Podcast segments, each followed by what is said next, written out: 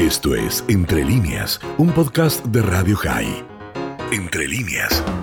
Silvia Bajnenko es licenciada en psicología, ya está en línea como cada semana para ayudarnos a pensar. ¿Cómo estás? Dani te saluda. Hola, Dani. Hola. Aquí pensando cómo cambiar. Ah, es una buena es tan idea. difícil. Es una buena idea, aunque Sí, sea empezar a pensar, sí, porque todos queremos cambiar a veces, pero el tema es que no todos se- no todos lo logramos, porque es muy difícil cambiar. Y les quiero explicar por qué. A ver. Bueno, ya eh, es quizás un poco aburrido hacer historia, pero no se preocupen porque después eh, caigo rápido en lo actual. Quería comentarles algo sobre Pascal, porque ya él, en aquellos años, y desde una formulación teológica, él se preguntaba esto de- del cambio, ¿no? Pero se lo preguntaba eh, desde una desde una postura eh, más eh, religiosa, ¿no? Él se preguntaba cómo eh, un no creyente puede llegar a tener fe. Para él esto era importante. Y entonces, después de, de- hacer sus estudios, sus reflexiones, su sugerencia fue, compórtate como si ya fueras creyente. La fe aparecerá a continuación.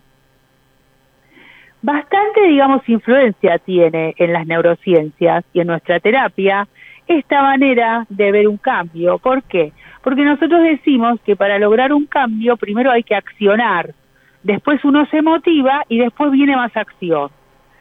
Eh, eh, esto, digamos, desde lo neurocientífico y desde terapia familiar, que yo siempre les cuento sobre terapia familiar sistémica, porque la familia es como un sistema, si cambia un elemento, cambian los demás, para bien o para mal.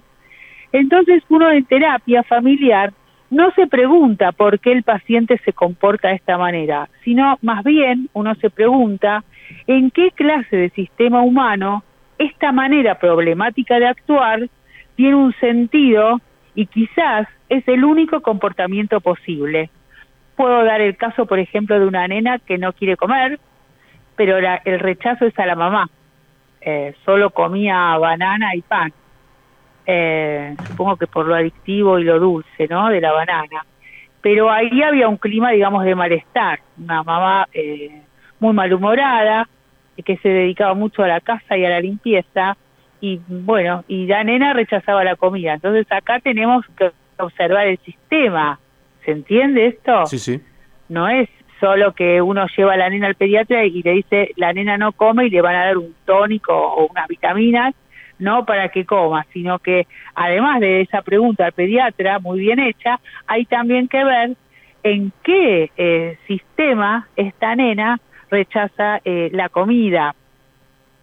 Después también tenemos, por ejemplo, el chico, eh, un chico agresivo en un ambiente familiar donde la agresión es natural, va a la escuela y pelea, agrede, hace, digamos, eh, activo lo que él vive pasivamente. ¿no? Uno va por eso a la familia, no para culparla, ¿eh? no para eso, sino para cambiar ese modelo de, de comunicación que, tiene la familia. Y ves que empleo la palabra siempre de cambio. Uno la emplea mucho, la palabra cambio, pero les vuelvo a repetir, no es fácil y después les voy a explicar exactamente qué es lo que pasa en nuestro cerebro, por qué no es fácil. Ahora, eh, si volvemos a los conceptos desde la psicología, eh, hay dos conceptos que son muy importantes, porque uno habla de realidad de primer orden y realidad de segundo orden para poder entender esto de los cambios. Si yo digo realidad de primer orden, por supuesto que son conceptos, eh, a ver, construidos para poder explicar por qué somos tan diferentes. Entonces, en la realidad de prim- la que se llama realidad de primer orden, eh, para todos nosotros estamos ahora en una radio, ¿no? Sí. Eh, esto es una radio.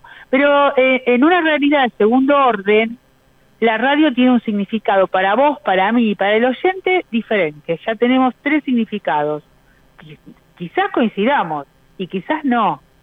Y ahí está el tema, en que cuando uno quiere un cambio, el, el terapeuta o la persona tiene que apuntar a su realidad de segundo orden, porque ahí es donde no coincidimos, porque una mesa es una mesa, pero quizás para mí la mesa es reunión familiar y para otro la mesa le recuerda lo solo que está, ¿no?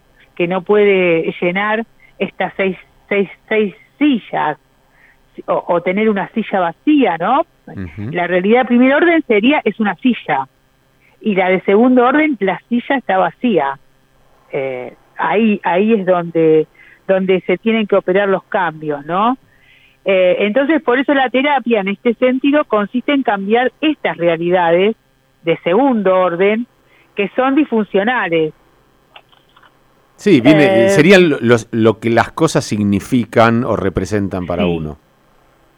Sí. En, ese, en el caso que sea una cosa, porque podría ser una persona, no sé, un hecho. Claro, claro. una persona que por ahí es muy autoritaria para uno y para otro no, no, le, no la ve así, o, la verdad es que que sea autoritaria lo deja eh, sin hacerse ningún problema. Y a otro, qué sé yo, le representa la palabra de la madre, que también tengo un caso así, ¿no? Que, que cada mujer así fuerte y, gritona eh, y encima en puestos de poder, a esta persona le representa la madre, como, qué sé yo, nunca la pudo cuestionar y parecía que la madre era la que portaba la verdad. ¿No? Entonces uno empieza a, bueno, a, que el paciente pueda cuestionar primero esta voz, eh, sí, esta otra realidad de segundo orden que tenía su mamá, ¿no? Por ejemplo, eh, para diferenciar también estas realidades, eh, esto yo lo vi de primero y primer y segundo orden, tenemos por el caso, por ejemplo, el caso de un hijo que se va al extranjero, se va de este país, y, y yo vi dos actitudes la verdad que yo estaba más en la segunda, pero cuando escuché la primera sí cambió mi realidad de segundo orden. Porque en, la, eh, en, en este comentario de, uy, eh, qué sé yo, eh, Juan se fue, se fue a España a vivir, eh, la mamá me dijo, la verdad es que yo estoy contenta porque sé que va a estar más tranquilo, sé que va a estar más seguro. Y la verdad que yo lo pensaba desde otro lugar uy, yo pierdo lo cotidiano, ¿no? Eh, pero después pensé, claro, es egoísta también pensar eso. Y esta otra mamá abrió, digamos, mi realidad de segundo orden. Me introdujo una duda, pero esta es la única la posibilidad de mirar, ¿no? Que un hijo esté en otro país. No, entonces si yo lo miro como esa mamá, uno eh, se tranquiliza y, bueno, puede vivir mejor. Eh, ahora, ¿cuándo esta realidad de segundo orden se vuelve un problema? Cuando creemos que esta creencia es única y que es la verdadera, ¿no? Es como si la opinión de esta mamá a mí no me hubiera movido nada. Y yo sigo pensando que desgracia, ¿no? Eh, lo tengo lejos. Eh, ahora, si queremos motivar a alguien para que inicie una acción diferente, que hasta ahora no pudo porque su realidad de segundo orden era imperante y verdadera, bueno, hay que operar sobre esta realidad que él está viendo, o sea, cambiar, el, sería cambiar, cambiarse de lugar, cambiarse de anteojos, viste que de cerca, de lejos, con anteojos oscuros, uno ve distinto. Ahora te, iba a preguntar, Silvia, estas dos realidades que vos mencionabas conviven, coexisten. Eh, no, no, no, están separadas. Lo, lo, que termina por pasar es que la realidad del primer orden es un hecho y la segunda es una percepción. Sí, sí. Y la percepción puede aliviarte la vida o te la puede hacer mucho más pesada. Sí, a eso me refiero, porque la realidad del primer orden sería que el hijo viajó, pero la de segundo orden es como lo veo yo, como lo tomo. Bien. ¿Y, cómo, ¿Y cómo se hace para darse uno cuenta o para, para llegar a la conclusión de que mi realidad de segundo orden no es la única, no es monolítica, que hay otras visiones? Porque a veces uno escucha a otra persona aportar una visión y lo único que dice es, ese no sabe lo que dice, o para él es fácil decirlo. Sí, lo que pasa es que partimos de la base de que no hay una verdad única y eso está muy estudiado. Eh, desde ahí también parte la terapia, que cuando un paciente viene y me cuenta es su relato, pero no es el relato, el relato, por eso a veces eh, Freud lo llamó la novela, ¿no? La novela familiar, la novela familiar. Uno hace una novela, lo bueno es que uno la puede cambiar, eh, le puede hacer otro final, le puede dar otro sentido. Y lo que más quería comentar, porque tengo miedo que se me vaya el tiempo, es por qué es difícil porque ustedes no sé si se acuerdan, pero la pregunta es ¿por qué es tan difícil el cambio? Eh, el cambio es difícil porque ahora con las nuevas eh, neuroimágenes que hay, se le encontró un correlato en el cerebro, eh, que cuando uno cambia, ¿cuál es el correlato en el cerebro? Que las neuronas se comunican y se hace un nuevo circuito. Por ejemplo, si aprendo a manejar, ¿sí? Ya eh, me cuesta primero, pero después en el cerebro las neuronas eh, se van uniendo y se hace un circuito. Ahora, este circuito tiene que ser eh, profundo, no se lo tiene que imaginar como una ruedita de neuronas donde hay un surco que cada día se hace más profundo, pero ¿por qué? Por el hecho de la repetición. Por eso hay mucha gente que decide cambiar pero no lo logra, ¿sí? Por hay recaídas, porque hay que darse ese tiempo de que se arme un nuevo circuito en el cerebro. Esto es lo interesante de, de las neurociencias. Si antes bien se hablaba de cambiar, ahora se sabe por qué el cambio, eh, de qué manera se hace este cambio. O sea, hay ciertas conexiones que se hacen muy fuertes y no desaparecen con los años. Esto por eso también cuesta cambiar una adicción. Porque esta conexión se formó hace mucho y está fuerte. Entonces, por eso uno tampoco olvida andar en bicicleta y por esto, para cambiar actitudes o hábitos de años, lleva un gran esfuerzo, que es por esto que yo les decía que la gente abandona, porque hay que, de, ¿por qué? Porque hay que debilitar conexiones fuertes y crear otras nuevas. Y esto no es fácil, pero hay que saberlo para seguir repitiendo, para, para insistir. Por ejemplo, un jugador de tenis repite mucho las jugadas, las repite y las repite hasta que le puede dar una variancia, ¿no? eh, pero a fuerza de, de, esto, de repetición, no, no hay que abandonar antes. Silvia, te iba a ah. preguntar si eh, el tiempo en el que vivimos, de las tecnologías, de la rapidez, de lo inmediato, de lo necesito ya, lo quiero ya, viste que cuando estamos frente a una computadora y tarda un poquitito en cargar algo, entramos en, eh, en, pánico y en ansiedad. ¿Esto no contribuye a que sea todavía más difícil cambiar? Porque la gente de otras generaciones sabía que las cosas llevaban tiempo, lo tenía incorporado, nada pasaba tan rápido y entonces probablemente todo en su vida era un proceso más, eh, más lento, pero digamos eh, a sabiendas de que lo era. Y yo creo que las nuevas generaciones no tienen la paciencia, no la tienen porque están en un mundo donde perder un minuto o dos es quedarse relegado. Entonces, claro, ¿cómo van a hacer para hacer un proceso largo si no pueden soportar nada que sea largo? Sí, no pueden soportar nada que sea largo porque también la información que nos llega nos apabulla, es mucha la información y los cambios, hasta si nombras la tecnología en un teléfono celular, como año a año van cambiando, ¿no? Y lo que era ya no es. Está bien, pero antes, antes nuestros abuelos sabían que lo que empezaban hoy tardaba en hacerse y llevaba mucho tiempo y el aprendizaje era de mucho tiempo y la repetición era prácticamente de toda la vida y así se aprendía un oficio eh, y no te lo hacías en un minuto, en dos días, en un mes, lo hacías en años mirando a otro, practicando. En cambio ahora pareciera que todo debe suceder rápido porque si no quedas fuera del circuito, fuera del camino, quedas en, eh, relegado y, me parece que eso debe conspirar contra el cambio.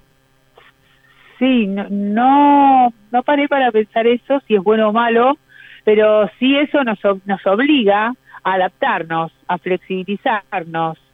Y como tenemos plasticidad neuronal, yo no sé si es bueno o malo, eh, que es mejor o peor, no, no paré para pensarlo. Eh, pero me parece que es adaptación y que si uno, digamos, se apura un poco, eh, uno flexibiliza y existe esto de la plasticidad neuronal, que, que las neuronas se activan mucho más rápidamente. Sí, pero la adaptación, a ver, yo pregunto, no pienso en voz alta, la adaptación no es cambio, no es lo mismo cambiar que adaptarse. Porque alguien podría decir que es lo mismo, pero la adaptación es un hecho inmediato que uno eh, más o menos hace para poder encajar. El cambio es algo mucho más profundo. No es lo mismo, pero permite el cambio. claro, lógico, pero, digo, es un necesitas muchas adaptaciones para cambiar.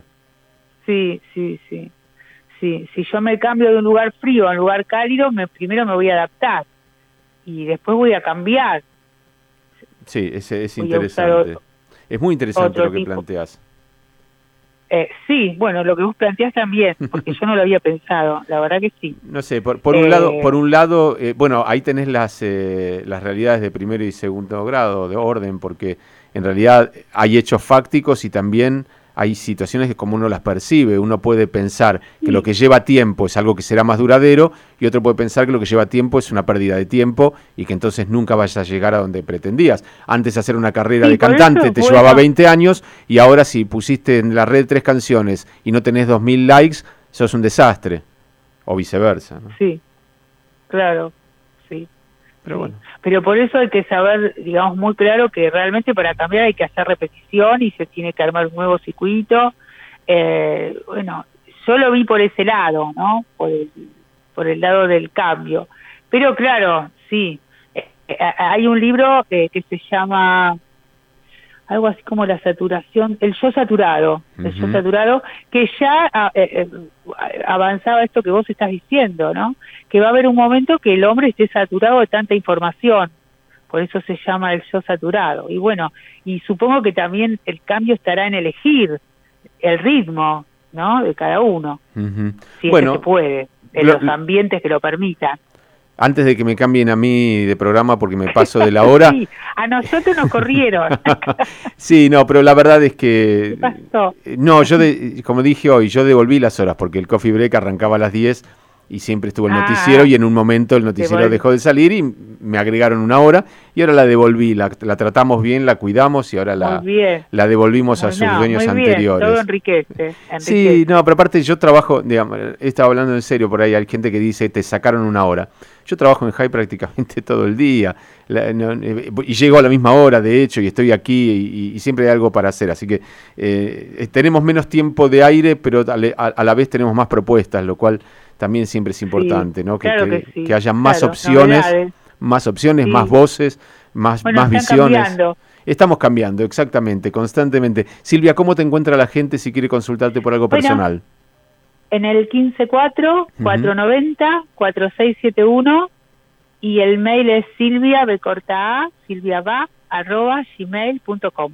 Bueno, vamos a encontrarnos la semana que viene. No sé cuánto vamos a cambiar en el camino, pero. Un gusto, Dani. Lo vamos a hacer. Silvia Bajnenko. Gracias. Silvia Bajnenko es licenciada en psicología y cada semana nos ayuda a pensar esto del cambio. Me resultó más que interesante. Esto fue Entre Líneas, un podcast de Radio High. Puedes seguir escuchando y compartiendo nuestro contenido en Spotify, nuestro portal radiohigh.com y nuestras redes sociales. Hasta la próxima.